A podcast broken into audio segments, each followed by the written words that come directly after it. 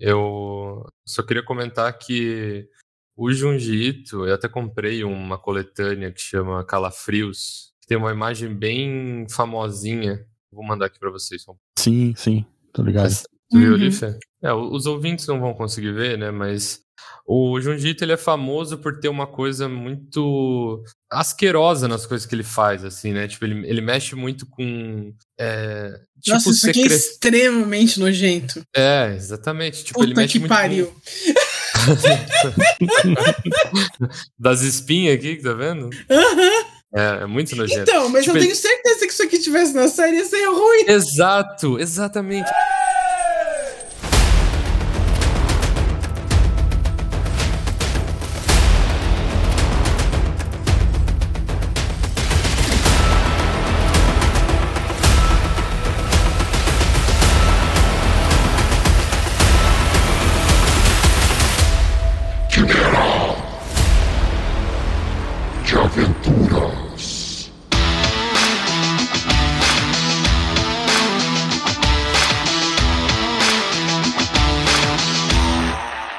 E aí, rapaziada, bem-vindos a mais um episódio do Quimera de Aventuras, nosso podcast que fala sobre cultura pop e RPG. Eu sou o Raulzito. Eu sou o André. E hoje temos a honra de ter a nossa primeira convidada, professora doutora Fernanda Cezeski. Por favor, apresente-se. E aí, pessoal? Já fui apresentada, né? Professora doutora Fernanda Cezeski. é um prazer estar aqui com vocês. É importante falar da titulação porque traz mais credibilidade pro nosso podcast, sabe? É. Principalmente pra gente falar de uma obra tão complexa assim, né? Tipo, um embasamento de doutor aqui, né? A gente tá só como convidado aqui da Fernanda. Exatamente. A gente vai falar hoje do novo anime baseado na obra do Junji Ito, Junji Ito Histórias Macabras do Japão.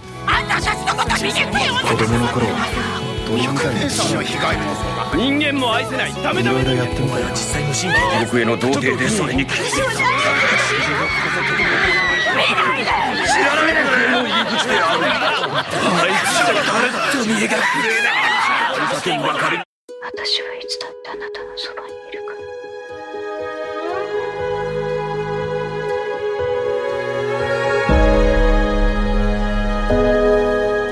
Já que tu puxou aí, André, quer apresentar pra, pra gente aí o, do que se trata? A gente tem que falar do, da estrutura do podcast antes. Ah, desculpa. Bom, a ideia do podcast, para quem nunca ouviu, né, é que a gente mate uma quimera aqui, né? Quimera tem três cabeças, de leão, bode e dragão. E a primeira cabeça é de leão, onde a gente vai destrinchar a obra. Então vamos para a primeira cabeça.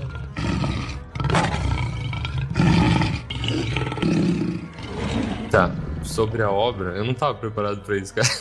Eu vou dar um spoiler sobre a obra. Se esse podcast fosse a obra, ia aparecer no final do podcast uma cabeça bizarra e ia terminar o podcast. Do nada, sem nenhuma. Do nada. sem, sem pretensão de concluir nada. A gente simplesmente. Não, nunca. Se um troço bizarro e aparecer um personagem meio doente. É, ela é bizarra, é horrorosa e acabou. E tem um gato elétrico, Pikachu no final, explode e é isso aí. Isso aí. Vamos embora. Aí chega um uhum. balão. Exatamente.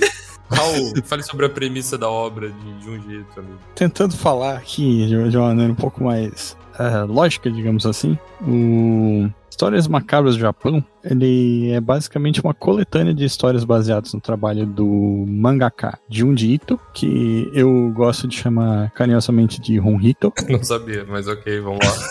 ele é irmão do Horito. Isso. Entendi. E tipo, é uma antologia com sabe, acho que tem 12 episódios, cada um com uma história. E com a adendo de que alguns episódios são duplos, né? Tipo, um episódio com duas histórias independentes dentro. Sim, acho que até são a maioria dos episódios. Esses mini contos, né? Cada um. Isso. E o Junji Ito, ele é um, um escritor de mangá muito renomado por fazer histórias de terror super bizarras, assim, né? Então, é, quando. É, começando a falar um, um pouco agora, né? Entrando já na, na cabeça de Leão, quando eu vi o anúncio dessa série né, na Netflix, eu pensei, caralho, que legal, uma série de antologia, eu gosto de antologias, e do Junji Ito, que é um cara que eu acho massa, assim. Aí eu já perguntei e mandei pro André, assim, ô, oh, eu acho que é massa pra gente falar no podcast. Aí Verdade.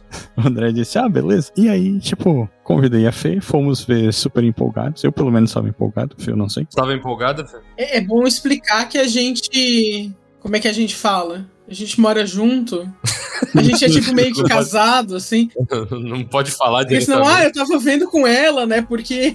Por quê? A gente Isso, é meio que são- casado, assim. É, acho que é importante as pessoas saberem. né? Pra entender porque que a gente viu junto, né? Então, é, faz parte, né, do nosso contrato de relacionamento que o Raul diz assim: vamos assistir tal coisa? E eu digo, tá. Sim, sem, sem julgar, né? Só, tipo, tá bom, é, beleza. tá, vamos. Eu tenho esse contrato no meu casamento também, desculpa, Né? É, tem que ter. É, Quem gosta de assistir coisas é o Raul. Então, eu digo, tá bom, vamos. Porque se deixar por mim, eu nunca vou convidar. Então tem que ser ele pra convidar, né? Aham. Só que quando ele falou, ah, é de terror e tal, daí eu falei, opa, vamos lá. Aí eu já fiquei mais empolgada. Eu falei, vamos, eu gosto de terror, né? Gosto de assistir terror, principalmente se a gente tem aí algum suspense, né? Uma coisa mais psicológica, acho muito legal. Gosto de ler literatura desse gênero. Então eu falei, vamos lá, né? Tu já tinha ouvido falar do Junjito? Não, nunca. Tá, beleza. Eu não leio mangá quase assim. É, acho que a gente pode falar um pouquinho do Junjito só rapidamente. Eu acho que ele ficou mais famoso por alguns dos seus contos, assim. Acho que o mais famoso dele foi quando eu conheci ele, que é o tal do Uzumaki, que Uhum. não tem nada a ver com Naruto, né? Mas é o Uzumaki. É. Que é aquela pira das espirais lá. Eu acho que era um, acho que era um mangá, na verdade, com vários contos, e o, esse das, das espirais ali, que começam a se formar na cidade, é um dos mais famosos. Uhum. E ele também ficou muito famoso por recentemente, né? Ele ter entrado numa. 那么 Como é que eu vou falar isso? Não sei o termo agora, mas. Enfim, fez uma parceria com o. Como é que é o cara do Metal Gear? Pô, Tô esquecendo o nome de todo mundo. Ah, o Hideo Kojima? Isso, é, teve uma parceria famosa que é do Guilhermo Del Toro, que é um diretor famoso, de também envolvido em terror, e do Junji Ito pra fazer o PT, né? o Playable Teaser, que é um Ah. jogo que ele, ele lançou. Existia um projeto que já tinha sido anunciado de um novo Silent Hill, que chamava até Silent Hills, se eu não me engano. E Uhum. aí, esses três criadores famosos, junto com aquele ator que, do Walking Dead que acabou participando do Death Stranding, como é que é o nome daquele maluco? Vocês não sabem também. Ah, Hum, não, eu sei, eu sei, mas, mas eu não lembro o nome. É, o cara do, do Crossball lá, do, Aham. o Walking Dead. Essa galera ia fazer o Silent Hills e acabaram lançando esse playable teaser, que foi uma demo do jogo, que ficou extremamente famosa. Tanto que todo mundo chora até hoje porque o projeto acabou não indo pra frente, mas tinha essa junção de parceria muito forte desse- dessa galera e todo mundo tava mega empolgado, né? Porque o Junji Ito era famoso pelos seus designs de monstro, né? Porque ele escreve e também desenha, né? Mangaka normalmente é assim, né? Sim, sim. E ele tinha uma criatividade muito. uma ousadia, assim. Ele, ele sempre teve uma, uma maneira muito nojenta de fazer as coisas que causam uma repulsa grande. Ele era muito famoso por isso. O Uzumaki, ele me dava uma agonia real, assim, em algumas histórias, tá ligado? Se contorcer lendo, assim, tá ligado? Sim. Então, acho que só pra contextualizar, ele é bem famosinho. Uhum. E aí temos essa antologia, Raul. O que, que você pode me dizer sobre essa antologia? O que, que vocês geral? Então, aí eu fui, convidei a Fê pra assistir e tal, né? Eu acho que é importante dizer que eu nunca havia lido, mas o Raul falou: esse cara é foda. Eu falei, É. ah, então não tem por que não assistir, né? Aham. No fim assistimos e, e, cara, decepção acho que é a palavra que define. Porque essa série é muito ruim, assim, tá ligado? Contemplei o horizonte várias vezes.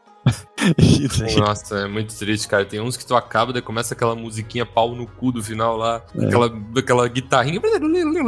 Ah, cara, que ódio, velho.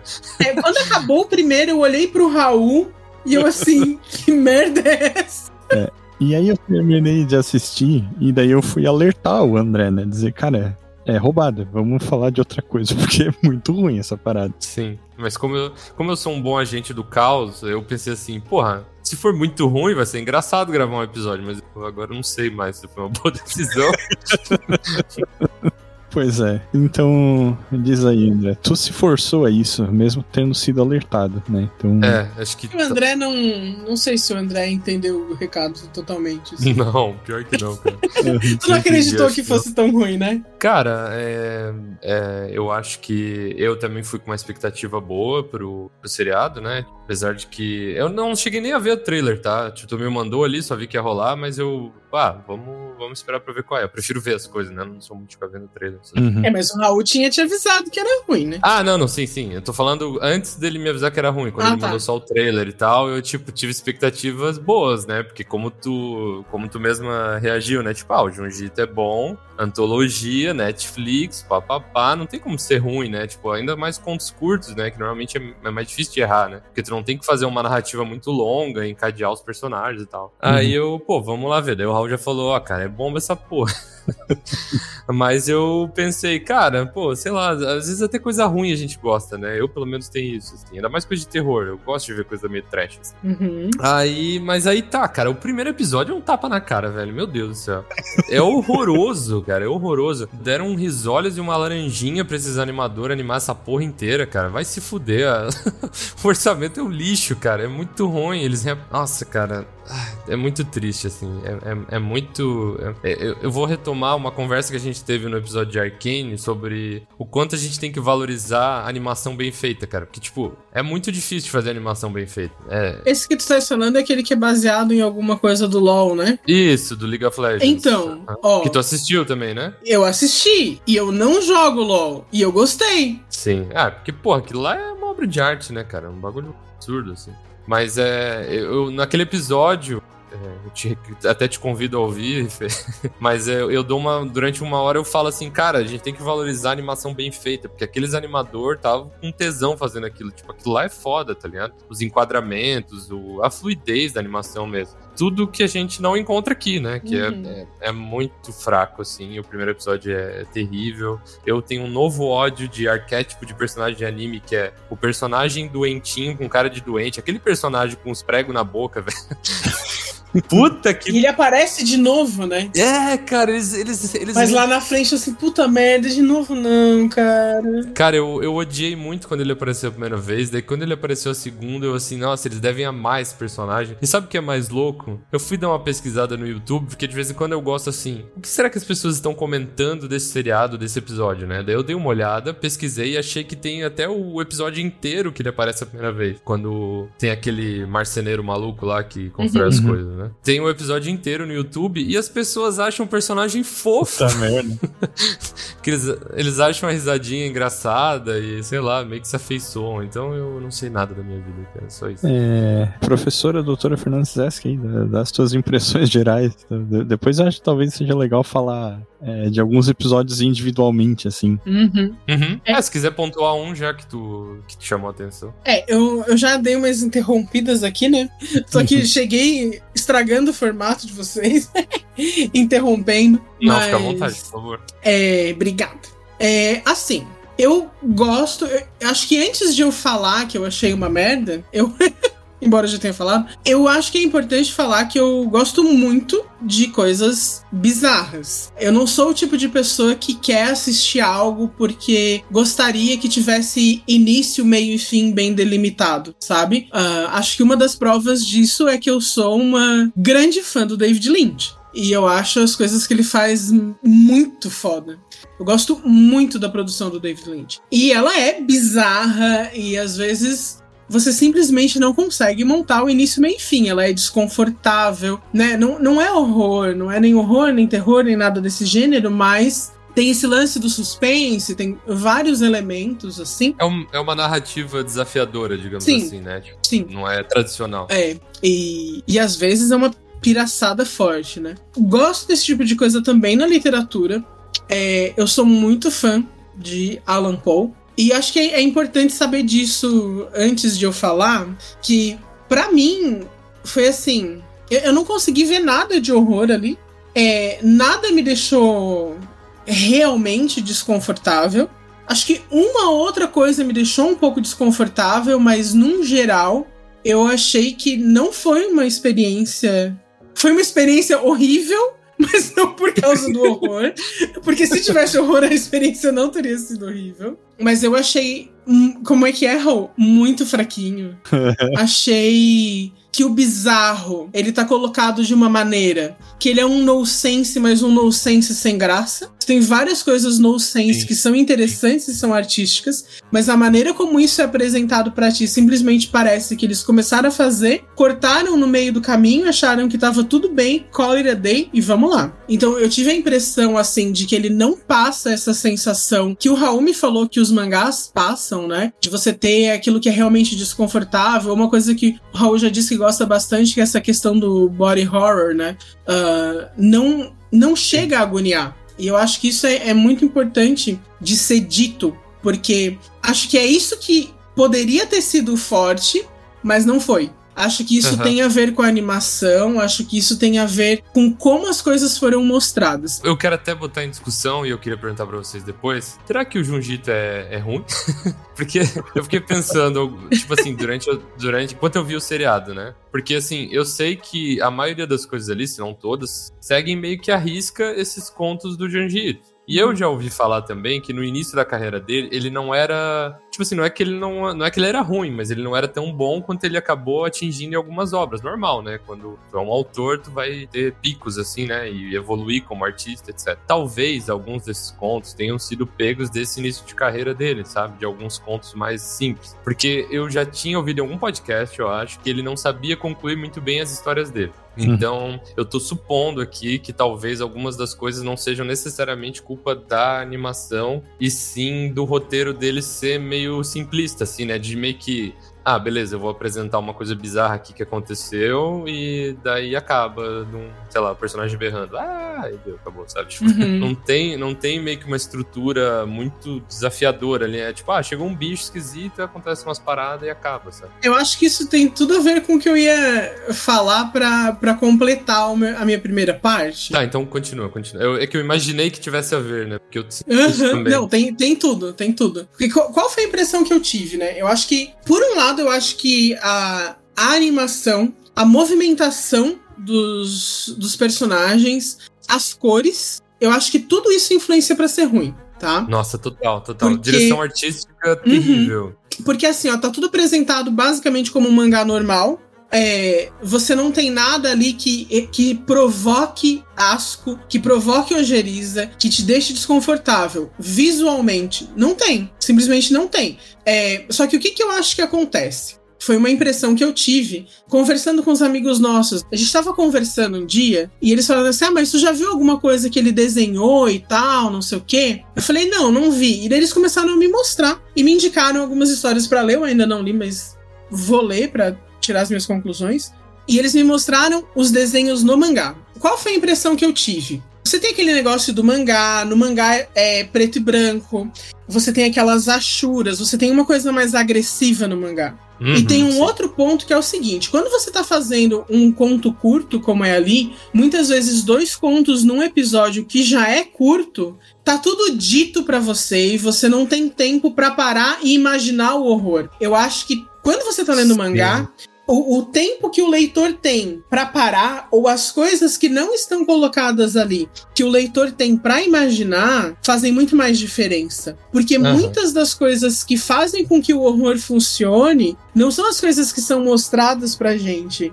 Mas aquelas coisas que a gente precisa imaginar a partir do que tá ali. Aquilo que te sugestiona e a gente acaba imaginando, às vezes, uma coisa mais desconfortável do que o que pode ser mostrado. E isso é uma coisa que não tem ali. Total. São essas lacunas, essa falta de informação, que muitas vezes com a animação ela tentou preencher com animação, com sons, com direção de arte. Só que aquilo acaba sendo muito aquém do que a tua cabeça quando Uhum. tá lendo um mangá preto e branco, imaginando como que é o cheiro daquele lugar, como é o barulho que aquela criatura tá fazendo. E aquilo torna muito mais rico, porque quando eles vão animar e eles, eles chegam nesse nível tão baixo, ele, ele diminui o impacto daquelas coisas horríveis. Eu- Eu acho que não é nem questão de dizer que a animação tentou preencher, porque a animação ela precisa preencher algumas coisas, né? Só que Isso, é, isso. é justamente por isso que uma adaptação não pode ser tão literal, porque justamente como a Fê falou ali, tem um monte de coisas dessas que funciona no mangá, né? Tipo, tu fazer uma história sem final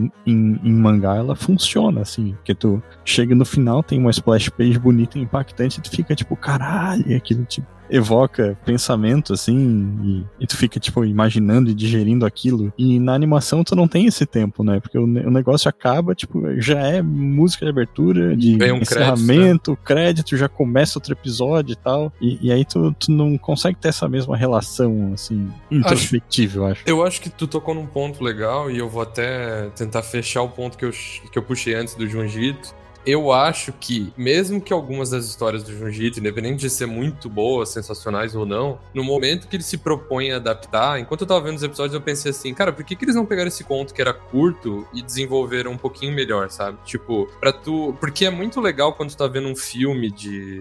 Sei lá, por exemplo, Corra. Vocês já viram Corra? Não. Não. Porra, vocês estão perdendo um filmaço, cara. Vejam, vejam, é muito bom. Mas enfim, normalmente num filme de terror ou suspense, a construção daquela tensão é o que normalmente é o, é o payoff, assim, né? É o que tu faz tu gostar de uma obra quando tu fica, sei lá, a bruxa. Você já viu a bruxa? Não, daí não. eu não vi também. Acho que não. Ó, a coisa mais recente que a gente viu foi o Cabinet of Curiosities. Não, esse eu não vi. Ah, tá, aquele que é do Del Toro também, né? Del Toro. Uhum. Isso. É. Ah, tá, pode crer. Não, não, não vi. E aqueles do sujeito do Midnight Mass e. Isso, pode ser o Midnight Mass. É, eu, eu acho até que aquele criador ele tem essa capacidade, né? Não sei, não, uhum. não sei se em todos os seriados dele, mas essa construção desse mundo, da relação dos personagens, torna tudo aquilo mais interessante. Então, quando acontece uma coisa bizarra, tu se importa mais. Né? E aqui eu, eu sentia, eu, eu, ficava vendo, eu ficava pensando, cara, por que, que eles não desenvolveram um pouco melhor, cara? Acontece umas coisas, é, tipo, é tão. Os cortes entre as coisas que acontecem, o fato dos personagens não agirem como humanos, tá acontecendo uma coisa bizarra e eles, ah, tá, aconteceu isso, né? Hehe, sabe? Tipo, uhum.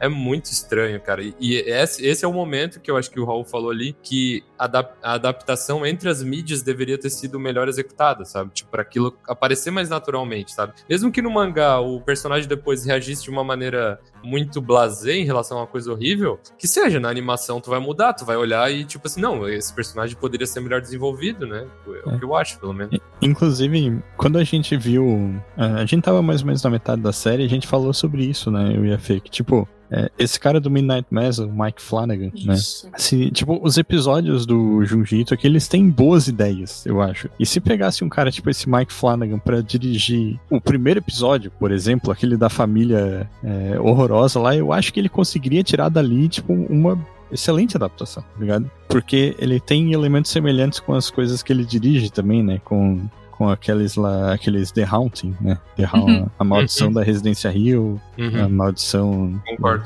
É, outra maldição lá, Residência Rio e Residência. Isso. Alguma coisa Bly Manor. Manor. Residência, é? Residência Bly, é, é isso. É. Isso. Eu, eu acho que, cara, tipo, faltou essa sensibilidade, assim, pros caras que fizeram esse anime. Eles basicamente só pegaram as coisas do Junjito e tentaram animar e não funciona, cara, tá ligado? Porque a gente pode falar spoiler? É diferente. Sim, a partir de agora falaremos spoiler. A gente geralmente avisa assim. queria, queria spoiler, queria spoiler. Eu queria fazer uma comparação em. São dois spoilers, é um spoiler duplo. Então, se não viram, né? Se não viram uhum. nem o Midnight Mass, nem o. A, a série, né, que a gente tá comentando, não ouçam. Mas, por exemplo, né, eu queria falar sobre duas coisas que me chamaram muita atenção. Primeiro, falar do, daquele que para mim foi o pior episódio dessa série, que é aquele do balão. Acho que aquele episódio do balão, para mim, ele é a coisa mais sem graça que eu, que eu já vi, assim. E eu queria comparar esse episódio do balão com algo que acontece lá no Midnight Mass. Tu já viste o Midnight Mass, né, André? Já vi, sim. Muito bom, inclusive. Beleza. Vocês gostaram? Nossa, uhum.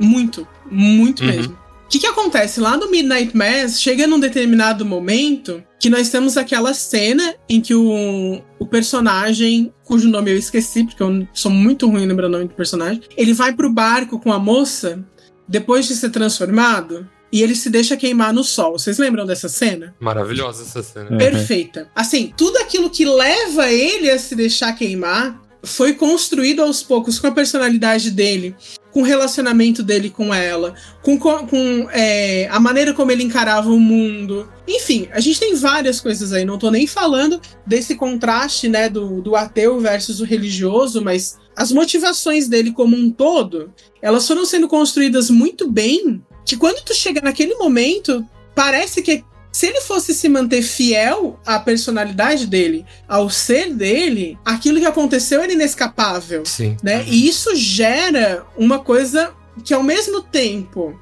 faz sentido e é desconfortável. Ela é uma cena é, catártica, né? Eu acho ela Uhum. uma cena muito boa. É muito boa mesmo, o diálogo deles. É é Riley Flynn o nome do cara. Isso, exatamente. Agora, vamos lá pra cena do balão. O episódio do balão. Eu não sei nem como é que acaba, eu até esqueci. de- Deletei da memória. Eu vou te falar como é que ele acaba.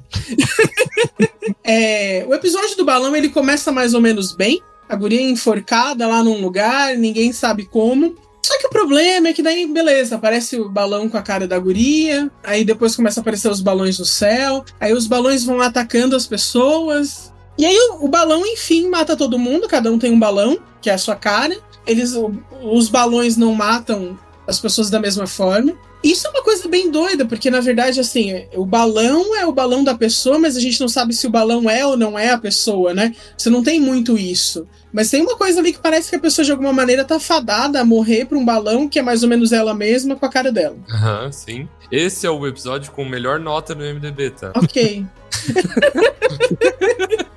Só um comentário, pode continuar. Socorro. e aí, quando chega no fim, a menina tá lá se esquivando, ela. Todo mundo já tá morto, pendurado no balão. E aí ela começa a ouvir a mãe dela chamando. E aí aquilo ali deve ser horrível mesmo. Você ouve a sua mãe chamando, mas você sabe que a sua mãe já, já foi dizimada pelo balão. É, e aí. Só que o- o, Foi de americana. né? Aham. e, e o irmão dela, que havia saído e não havia retornado, ela ouve a voz dele, né? Ela tá, e aí ela vai ver se é o irmão dela mesmo. Que é quando ela cede ali, só que ela vê que o irmão dela tá morto. Quando ela vê que todo mundo morreu, que não tem mais o que fazer, ela deixa o balão dela pegar ela. E aí acaba. Olha só. Se a gente for parar pra pensar, ela também cometeu uma espécie de auto-sacrifício. Não tinha mais ninguém ali. A atitude dela de deixar o balão dela pegar ela também é uma atitude de ir ao encontro da morte de alguma forma. Você me entende? Sim, tu tá vinculando com o Midnight Mass. Com que Midnight tava falando, Mass. né? Agora, me diz. Tem alguma construção nisso? Pra tu ficar com qualquer sentimento que seja quando isso acontece? Você não sei, você não tem empatia com a personagem, porque não constrói empatia com a personagem. Você não tem aquela tensão, assim. Tem uma hora que eu até acho engraçada, que elas estão lá fugindo no beco, e daí vem o balãozinho com a corda, assim, pra enforcar a pessoa. Daí fica aquela cordinha de enforcar, com, como se estivesse tateando, assim. Tipo, ah, Uhum. vem cá, vem cá, olha só. Tem vários, tem vários momentos engraçados de forma não intencional. Sim, exatamente. Tem umas coisas que é só engraçado. Algumas são patéticas e outras são engraçadas. Porque você olha aquilo ali e fala, cara, não tem construção nenhuma. A morte dela ali no final e qualquer outra morte não ia fazer diferença. Agora, É. lá no Midnight Mass, a morte daquele rapaz, né, o Riley, ela é extremamente marcante. Ela é um divisor de água na série. Você me entende? Tem como você fazer isso, né? Tem como você construir de uma maneira diferente e fazer aquilo ser impactante. Esse episódio do balão, ele é extremamente patético. Eu falei pro Raul que para mim foi o pior, porque assim, ele é muito ridículo. Eu ficava vendo aquele episódio, era uma vergonha alheia o Uhum. tempo inteiro, sabe? Aqueles os balãozinhos se batendo lá do, do, do namorado e da guria que morreu. Como se eles Uhum. estivessem se beijando atrás da árvore. Ai, gente, não dá. Não dá. A primeira vez que alguém é pego por um balão, eu também olho assim. Ah, o balão não teve, não teve dificuldade alguma, tá ligado? não. E como, como se fosse fácil laçar o pescoço de alguém num- de um balão, tá ligado? Mesmo que fosse. Sabe? É, é muito E o ruim. balão, assim, a gente não sabe de onde é que vem, a gente não sabe se é uma projeção da pessoa. É, o, o fato de não explicar muito, eu até acho legal. Diferente do Midnight Mass ali, né? Que eles não têm muito tempo pra desenvolver essas coisas, né? Daí, Sim. claro, é impossível ter o impacto que uma série toda de, sei lá, no total tinha uma hora cada episódio, eram vários episódios ali, né? Mas ainda assim é, é triste, assim, é, é bem. Mas é que dá, é porque assim, ó, se você diminuir a quantidade de elemento, É, é. dá de Uhum. fazer, construir isso, sabe? Tem, tem alguns que são melhor, que, que acho que é um pouco melhor construído. Aquele da mulher que sussurra, ele bateu na trave, pra mim. Eu achei maneiro aquele também. É, ele bateu na Uhum. trave. Ele, ele quase foi bom.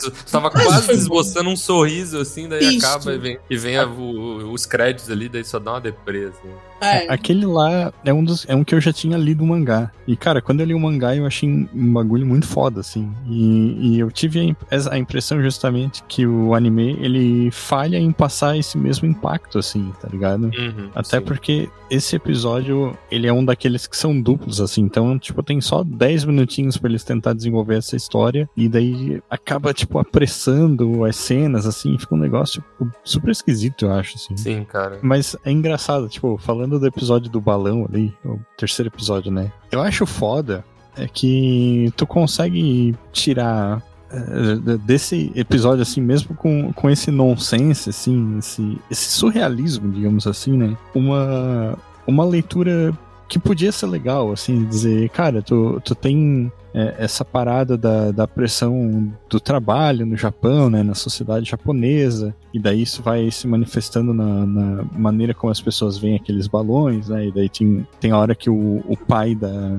da personagem principal, ele é tipo, ah, foda-se os balão, vou trabalhar mesmo, e daí sai de casa e não volta mais. Ou Sim. mesmo a guria, né? Todo mundo morreu, ela ficou depressiva, então tá, vou pra minha morte mesmo, né? É, mas daí, tipo, mesmo tu tendo esse material aprofundável, digamos assim, a série falha em, em- em ter impacto, né, ne- nessas paradas. É. Porque se a gente for parar pra pensar, o cara ficar mastigando prego é um negócio extremamente agoniante. Uhum. Quando eu me imagino com um prego na minha boca, eu me sinto muito mais agoniado do que com aquele episódio. Uhum. Entende? Sim, eu também, eu também fiz esse exercício de imaginar. Mas o cara não conseguiria nem falar, né? Aí é que tá, tipo, tinha tudo pra ser o bizarro, né? O, tipo assim, não faz sentido ele tá com pregos na boca, né? Então deveria ser bizarro, mas como a execução é mal feita, tipo, de dublagem, de animação, e tipo assim, cara, a animação é muito ruim, a movimentação dos É. personagens é, patética, Ela assim. é. Então gera, gera um desconforto e um riso, assim, tu fica tipo, nossa, eles estão é muito troncho esses bonecos andando e interagindo entre si. E daí fica engraçado, e daí não, não fica bizarro. Tende só, tipo assim, porra, é animação de, de um projeto de universidade aqui, essa merda aqui. Uma, uma animação em flash, assim, tá ligado? Exatamente, é. É Putz, uma, cara, uma é- animação é em foda. flash bem feita. Aham. Sim, cara. E, é, tem até alguns que são melhores do que outros, assim, eu tô tentando relembrar um pouco. Aquele assim. do mofo, ele quase tem um clima, né? Aham. É, o do Mofo eu acho interessante. Eu acho que um dos que eu mais gostei, eu, esse do da mulher sussurrando, eu achei bem maneiro. Eu achei interessante aquele dos monge bizarro que vira o. Ah, sim. Aham. Sim, sim. Que, que eu- podia dar um baita episódio também. né? É, Verdade. sim. E, eu, e aquele das lápides lá também achei interessante. Aquilo, aquilo ali também poderia ser muito bom, tá ligado? Só que. é, Aquele conflito que eles têm de estar escondendo um cadáver ali, daí tem uma maldição da cidade, todo mundo vai descobrir. É meio que uma história meio criminal, com horror Uhum. junto, assim, sabe? Uhum. Então, putz, tinha tudo pra ser da hora. É, então, sabe? e eu acho que isso responde a tua pergunta, né, André? Porque a gente olha e a gente fala assim, pô, essa ideia é massa. E aí Aham. a É. execução dela, ela te joga um balde de água fria. Sim. Porque É, eu concordo. a- por- aquele do sorvete, Eu não lembro como acaba isso, tava tentando lembrar. Tem vários que a gente não lembra com a cara. aquele do sorvete acaba com o menino derretendo. Dá de ver que ele vai derreter, assim. Ah, é. Mas sim. assim, aquilo ali poderia ter sido feito de uma maneira bem nojenta. Sim, sim. Sabe? Aham. De uma maneira bem gore. É, até a solução visual que eles deram, que quando eles viram uma geleca ali, às vezes eles colocam meio que uns 3D no meio, mas é tipo, é muito ruim, assim, sabe? Tipo, É. Aquele da foto, da- das fotos também, daquela guria que tem um- uma cabeça bizarra, né? Escondida. Cara, esse aí. Teve alguns momentos, diferente do que tu falou, alguns momentos me deram uma ojeriza, sabe? Tipo, Uhum. No momento que os guri começam a dar umas cuteladas na cabeça da mulher. do nada, cara, pra tentar separar, e eu só fiquei assim, meu Deus, o que vocês estão fazendo? Eu fiquei em choque. Fiquei muito chocado. Mas é. Mas Não, é mas a coisa. ideia choca. Isso, é. Não o que tu tá vendo. Isso, é, eu concordo. É tipo, eu consigo, mesmo com animação ruim, eu consigo abstrair e tentar imaginar como seria aquela situação na vida real, né? Então, pela minha imaginação, eu Uhum. imaginei assim, nossa, isso seria horrível, que coisa absurda, tá ligado? Só que, no final das contas, eu lembro que eu fiquei em choque, assim, depois, que a personagem, ela fala, ah, meu quarto tá ensopado de sangue, mas isso deveria ser um sonho, né? Eu vou limpar aqui. E acaba o episódio, Uhum. mano. Puta que pariu, velho. É, ah, então, é, é triste. por isso que eu digo que assim, se isso fosse. Se isso fosse, não é, né? Um mangá, você teria essa cena dos caras cortando assim. Só que você imagina o movimento. Uhum, sim. E fica muito melhor do que o que acontece, eu acho. Com a gente imaginando. Sim. Total. Ah, eu gostei muito também daquele do. Eu gosto muito de, de terror de fundo do mar, assim, tá ligado? Daí, imaginar aquela criatura que pegou os sobreviventes daquela. Uhum. de um acidente e levou eles pra costa, assim, um troço bem bizarro, assim. Esse aí E eu daí acho os caras só saem andando e é isso aí. Sim, É, é. eu gosto muito e eu acho que é- é um dos que eu fiquei realmente agoniado, assim, é o- aquele do, das camadas do medo, né? Que a, Ah, Ah, verdade. a mulher vai tirando a verdade. pele. Esse, é- esse é da hora também, esse eu gostei. Esse aí foi o que chegou mais perto de, de me agoniar. Eu fiquei um pouco agoniada no final, tá? Aham. Esse eu confesso que eu fiquei. É. Quando ela tira tudo assim tá só os órgãos internos da menina. Sim, sim, porque é aquela pira de que embaixo da pele dela tem outras camadas de versões mais jovens da- dela, né? E que também, tipo, tu consegue ter uma leitura aprofundada desse episódio, assim, da, da, da pessoa, tipo, se arrepender do tempo perdido e querer buscar a juventude de novo e tal. E até uma coisa, é, querer aparência jovem de novo, né? Que a, Sim. Que a mãe da menina tava buscando essas duas coisas, assim, né? É, aquela coisa de adultos que buscam um pouco uma infantilização, né? E que não, Também. não, não encaram a vida atual, né? Sempre recorrem ao passado, ai, quando tu era pequeno e não sei o quê. Isso é uma coisa que eu, eu vi isso, assim, né? Tipo, e consegui ver a identificação da vida real e eu olhei assim, esse eu senti que construiu legal, assim, um pouquinho melhor, né? Aí É, o mas- problema tá na é, Pode a falar. animação mesmo, né? Não, mas é, É, porque eu- daí a gente tem um episódio com uma temática bem parecida no Cabinet of Curiosities, não é? Qual? Aquele do creme. Ah, pode crer. Pois é. Só É, que o André não legal. assistiu. É legal esse? Vale a pena? Vale. É da hora, é da hora. Então tem um episódio lá que mexe com a mesma ideia e que ele é bem diferente, assim. Então, eu até acho que não mexe exatamente com a mesma ideia, porque A questão no- da aparência, né? Eu tava pensando. é, na aparência Da sim, mulher, mas é porque, né? é porque tem uma questão da mãe ali tentar Ah, sim. recuperar o tempo perdido que ela não teve com a criança, assim, né? Porque ela tava toda a vida cobrando da criança pra ser modelo e tal, não sei o quê. E, e não teve, não criou esse vínculo afetivo e ela queria buscar isso de novo, assim. E se tu pensar nisso, cara, tipo, é um. É, é- é uma parada muito foda, assim, e muito profunda até, né? Tipo, se tu pensar ah, na, na relação humana da coisa, né? Mas daí, tipo, tu termina o episódio com justamente com essa sensação de um potencial desperdiçado, né? Porque, É. porra, os caras podiam ter chegado lá, né? Sim, cara. Eu acho que isso é o que resume, né? Tem vários que têm potencial, mas a execução não foi boa. Sim, acho que a gente conseguiu abordar bem, assim. Eu só queria comentar que o Junji Ito, eu até comprei uma coletânea que chama Calafrios, que tem uma imagem bem famosinha. Sim, sim, tô ligado. O Junji Ito, ele é famoso por ter uma coisa muito asquerosa nas coisas que ele faz, assim, né? Então, mas eu tenho certeza que isso aqui tivesse na série ia ser ruim. Exato, exatamente, é o que eu ia falar. Tipo assim, ele tem muito essa coisa de secreções, mofo, ele mexe muito com essa. de pessoas sujas, né? Eu acho que transparece um pouco na- nessa antologia que a gente viu, né? Várias famílias que não limpam a casa e viram uma nojeira. e Uhum. é é uma coisa que causa uma repulsa muito grande, assim, né? E como tu falou, tipo assim, tu olha essa imagem, assim, eu peço para que os ouvintes pesquisem, né? Tipo, Jungito, Calafrios, aqui tu vai ver uma imagem de uma pessoa espremendo a cara com várias espinhas aqui, é extremamente asqueroso. Se eles fossem tentar transpa- transparecer isso nesse nível de animação que a gente viu, ia ficar uma bosta, tenho certeza Uhum. absoluta. Uhum. Se tivesse esse cara nessa cama aqui, com essa cara de ET bizarro, com o intestino saindo do queixo, sei lá, não ia ficar bom na animação, tenho certeza absoluta. Mas é, é, porque também tem que ver que vocês falaram que o mangá é ele que desenha, né? Uhum. Aham, sim. E essas achuras, a direção das linhas, sabe? É, tudo isso faz muita diferença. Onde tem Uhum. linha, onde não tem. Eu acho que esse contraste não, não tem lá. Tem, tem um filme do Van Gogh. Eu só cheguei com uma coisa aleatória. Mas tem um filme que é um filme biográfico do Van Gogh. É, é por isso que tu é doutor e nós não, né? É isso. Aquele que foi feito todo com animação, que eles foram pintando os quadros. Sim, sim. Aham, ficou bem famoso Então.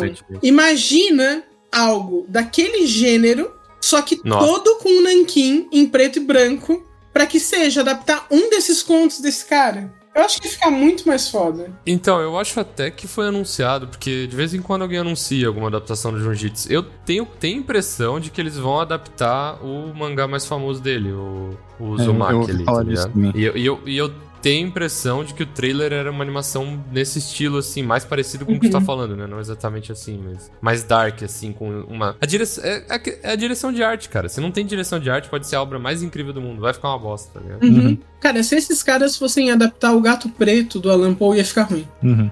E a gente falou do, do Mike Flanagan aqui, né? E ele vai.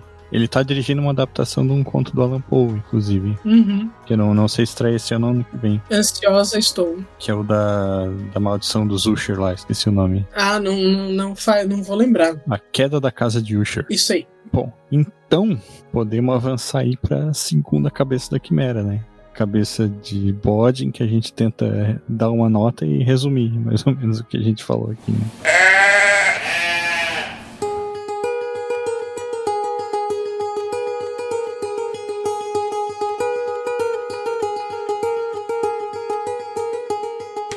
Começar com a, com a convidada, né? Professora doutora Fernanda Sizeski, Sim, eu.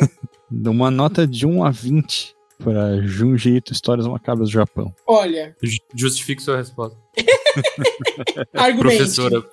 Argumente. Ó, seguinte. Como a gente tem ideias que são interessantes, nota, se eu fosse dar nota só pelo que eu assisti, sem levar em consideração as ideias que daí. Sabe quando o professor, no caso eu, assim, né? Dando aula, você pensa e fala assim: nossa, esse aluno aqui, ele tinha boas ideias, ele não soube desenvolver. Certo? Eu não vou dar Certo. zero pro aluno que teve boas ideias e não soube desenvolver. Eu também não posso dar uma nota boa. Então, se essa série fosse um aluno meu, de 1 a 20, eu daria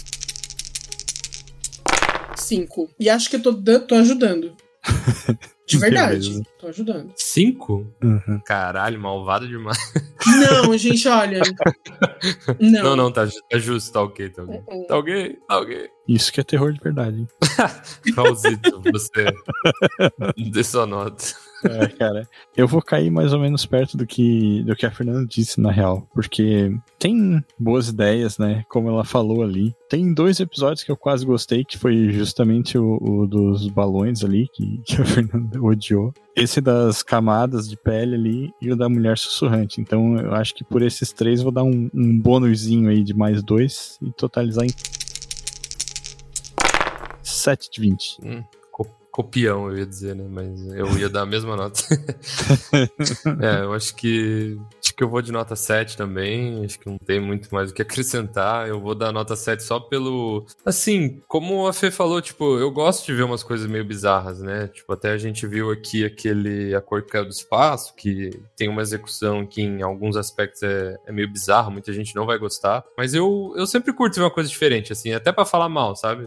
Uhum. Tipo assim, esse seriado, não me arrependo completamente de ter visto. Teve algumas ideias ali muito legais, sabe? Então, é, como eu, eu gosto de ver coisas diferentes, assim e tal, pela ideia, pela. Pelo, assim, pelo, por um espírito da coisa ali, eu vou dar uma nota 7, mas tá muito aquém do que poderia ser essas ideias, né? Realmente. Eu até espero, como tu falou ali, que o Ocidente se encarne em dar uma adaptada, assim, tá ligado? Tipo, pegar algumas das histórias, pode ser até um conto pequeno desse e transformar numa história maior, assim, sabe? Uhum. Seria bem legal. É, me- mesmo que não seja o Ocidente, mesmo que fosse outra adaptação em mangá, tipo, porra, paga os animadores decentemente, faz um negócio legal, sabe? É, é verdade. Eu tô sendo É. xenofóbico. É, Você- não precisa ser ocidente, porra nenhuma, pode ser oriente. É, é, é porque lá, infelizmente, tem essa questão de, às vezes, o- a indústria da animação ser meio cruel com os animadores lá, né? Então, Meio é um crime aquela porra. sim, sim, de Os ter... mangakas são uns fudidos do caralho. É, dessa questão de ter prazo muito apertado e fazer tudo correndo e tal, e daí acaba acontecendo essas coisas aí, ó. Sim. Capitalismo, né? Ah, não sei se eu posso criticar o capitalismo aqui, mas. Eu, não- eu não sei se eu acredito que o Ocidente não seja assim, mas acho que talvez tenha mais dinheiro, né? É. Investido. Porque parece que é de baixo orçamento esse, esse anime, né? Dá a impressão Parece. de que ele, assim, que não, não deu. É o que tu falou, foi. Deram um.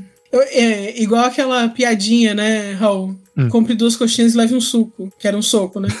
Enfim, Sim. duas coxinhas e um soco, assim. Parece, Mas- sabe? Aham. Mas é isso. Matamos a segunda cabeça de Buele.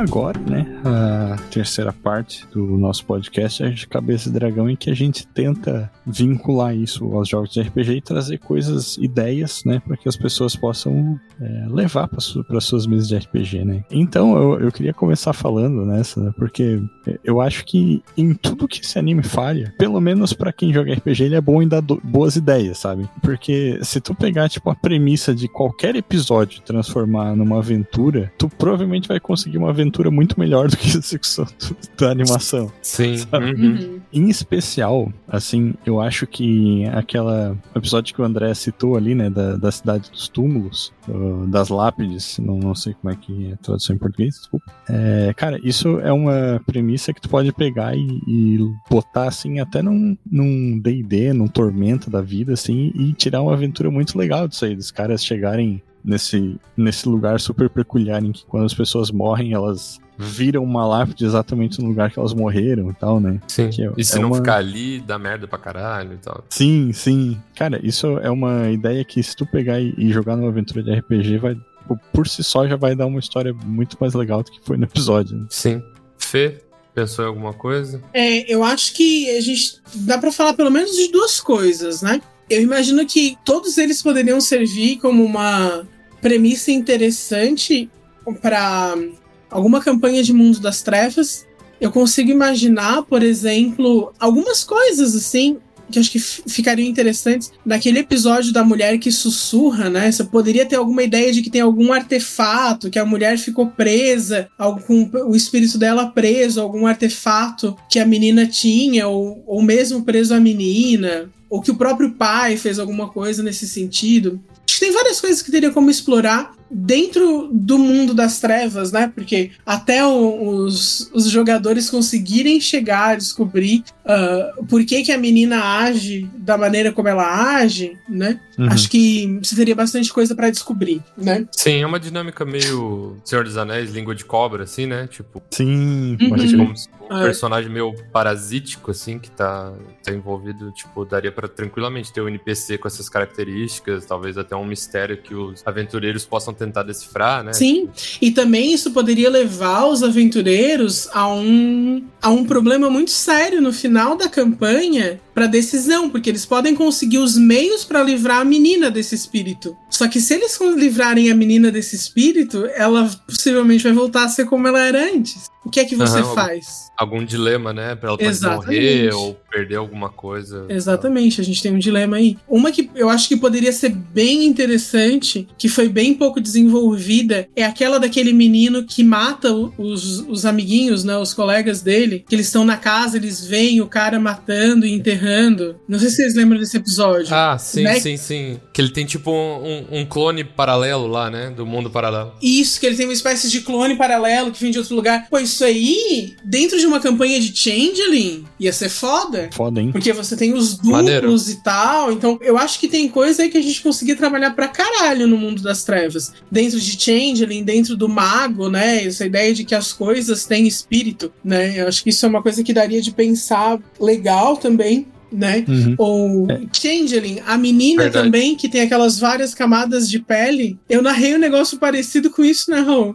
É verdade, é verdade. Numa campanha é. de Changeling. É, não era exatamente a mesma ideia, mas era essa ideia de que é, Existia tipo uma. No, no, caso que eu narrei, era como se fosse uma esponja dentro da pessoa, assim, né? Do, do duplo, uhum. né? Que ficava aqui Isso. substituindo a pessoa que ficou presa no mundo das fadas. É engraçado que é, eu tinha pensado que dava muitos bons ganchos pra cult, por exemplo, né? Cult Divindade Perdida, mas é, agora que tu falou, eu acho que, porra, tem, tem tudo a ver com Changeling também, várias histórias. Uhum. Uhum. Aham, concordo. Muito. Bem legal. É, aquele, aquele. Inclusive, tu citou. Só queria comentar, o que tu comentou, se tu achava que era a do Beco. Uhum. A do Beco é aquela da menina lá. Achei horrível essa história. Vai tomar no cu dessa história. Sim, ela é bem ruim. Ela acaba do nada, mano. A menina. Ai, caí aqui. Ah, me deu, acabou. Vai tomar no cu. Ódio. É.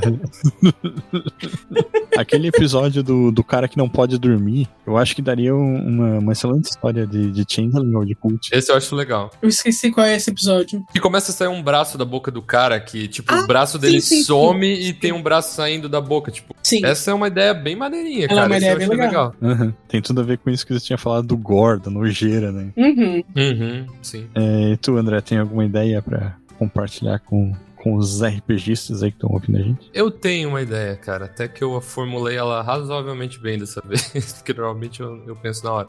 Uhum. Mas eu li um livro do Stephen King faz um tempão e eu não terminei de ler esse livro. Então eu vou dar uma premissa aqui mais ou menos, mas acho que faz sentido. O Uhum. nome do livro chama Insônia Uhum. e é o livro que basicamente assim, durante a maior parte dele tu tá vendo um narrador que é um- basicamente um senhor de idade que ele começa a meio que rejuvenescer ao longo do, do livro, assim, daí tem uma outra senhora que começa a rejuvenescer também e tal. E eles começam a, a desenvolver do nada, a ficar muito mais jovens e desenvolver um tipo de sensibilidade. Aí ao longo do livro, eu não sei qual é o final desse livro, mas eu cheguei mais ou menos até perto do final. Tu começa a ver que, na verdade, assim, eu não gosto muito da solução que o Stephen King dá pra esse livro, mas vamos ignorar essa parte. Mas basicamente, é como se é, existisse um mundo que tá tentando sobrepor esse mundo onde eles estão. E eles são, foram meio que escolhidos por alguma entidade pra ajudar o mundo a se livrar daquilo, entendeu? Daí é por isso que aqueles velhos estão se rejuvenescendo e ganhando como se fosse habilidades. Mais ou menos isso. Posso estar falando muita merda aqui que eu tô tirando um pouco da minha memória, tá? Mas o que eu imaginei? Dá pra fazer um mundo, e daí isso dá pra fazer uma narrativa mais longa, né? Em que esse mundo bizarro paralelo, que também dá pra. É um pouco Stranger Things, né? Tipo, de certa forma. Mas esse mundo bizarro que tá surgindo, daí eu acho que pode entrar esse- esses espíritos bem body horror, etc., que dá pra tu pegar a ideia nesse, nessa antologia toda, meio que. ah, alguma entidade seleciona pessoas, né? Tipo, no caso seriam os aventureiros, pra de alguma forma sobrepujar aquele mundo que tá tentando absorver, entendeu? E Uhum. aí, e aí eu imaginei que poderiam ter, digamos assim, é, como se fossem pessoas normais, tipo o trabalhador do escritório que do nada começa a perceber que, sei lá, a, força dele tá mudando, ele tá ficando mais forte do nada, assim, tá ligado? E aí poderia ter algumas classes, tipo o fighter, o cara que usa telecinésia, ou o cara que eles começam a desenvolver pequenas habilidades sobrenaturais do nada e eles não entendem por quê, mas aos poucos eles vão entrando em contato com essas criaturas e eles têm que lidar com isso e de alguma forma, sei lá, desenvolver algum, algum personagem interdimensional que escolhe eles, explica um pouco pra eles que eles estão recebendo isso durante um tempo até que isso se resolva, sabe? Tipo, eu acho que daria pra fazer uma aventura bem, bem legal, cara. Isso faz sentido. Sabe que até tu falando, eu comecei a pensar que qualquer uma dessas coisas, qualquer uma dessas ideias, elas assim, ao mesmo tempo que parece que elas acontecem no mundo real, parece que elas, que elas têm problemas, assim, né? De que parece que as pessoas não agem de maneira natural, né? Lembra, é, vocês até comentaram isso. Isso, é, A gente poderia até comentei. ver qualquer uma dessas histórias, mais ou menos com essa mesma vibe da animação, assim, como cenários criados por, pelas fadas no Changeling, né? Porque elas criam os cenários para as pessoas que vão para lá, só que as fadas elas não têm muita noção de como que é a humanidade, né? Uhum. Eu acho que isso é uma coisa que poderia ser, poderia ser legal para narrar também coisas acontecendo em Arcádia. Uhum. Verdade, faz Legal. sentido. É, até é, aquele episódio dos balões, ele, ele poderia ficar legal numa lógica dessa, assim, né? Tipo, Porque é, ele é tão surreal, assim, que, tipo, tu, tu jogar isso na cara dos jogadores, assim, mestrando uma aventura baseada nisso, é muito interessante porque desafia justamente a, a lógica, assim, Uhum. né? do- Uhum. o, o jogador de RPG tem essa mania de encarar tudo com muita lógica, às vezes, né? E, Uhum. e tu, tu tira justamente esse, esse chão da galera. assim. É, eu acho que é isso, galera. Uhum. Então, Não sei acho- se eu expliquei bem a minha ideia, não sei se deu pra entender. Sim, eu achei, achei bem legal, Beleza. na verdade. Ah, achei muito Ah, boa. massa, massa. Eu, eu jogaria uma aventura assim. Uhum. então acho que vencemos mais uma quimera aí, né? Yuhu! Aê! Minha primeira quimera. Primeira quimera com convidado. Uhum. Essa, essa foi difícil, a gente precisou de reforços, né, cara? Isso, exatamente. Era nível maior, daí a gente teve que aumentar a parte. Uhum. É, então é isso, né? O- Lembrando que o Quimera de Aventuras é um oferecimento do Movimento RPG, um portal aí sobre RPG, que tem várias coisas, postagens diárias, jogos da, na Twitch, né, por stream, para quem quiser ver, e vários outros podcasts também. Então vale a pena entrar no site e ver o que tem lá. E é isso, né? Então despedimos aí, a gente se vê no próximo mês com mais uma Quimera. Valeu! Valeu! Falou!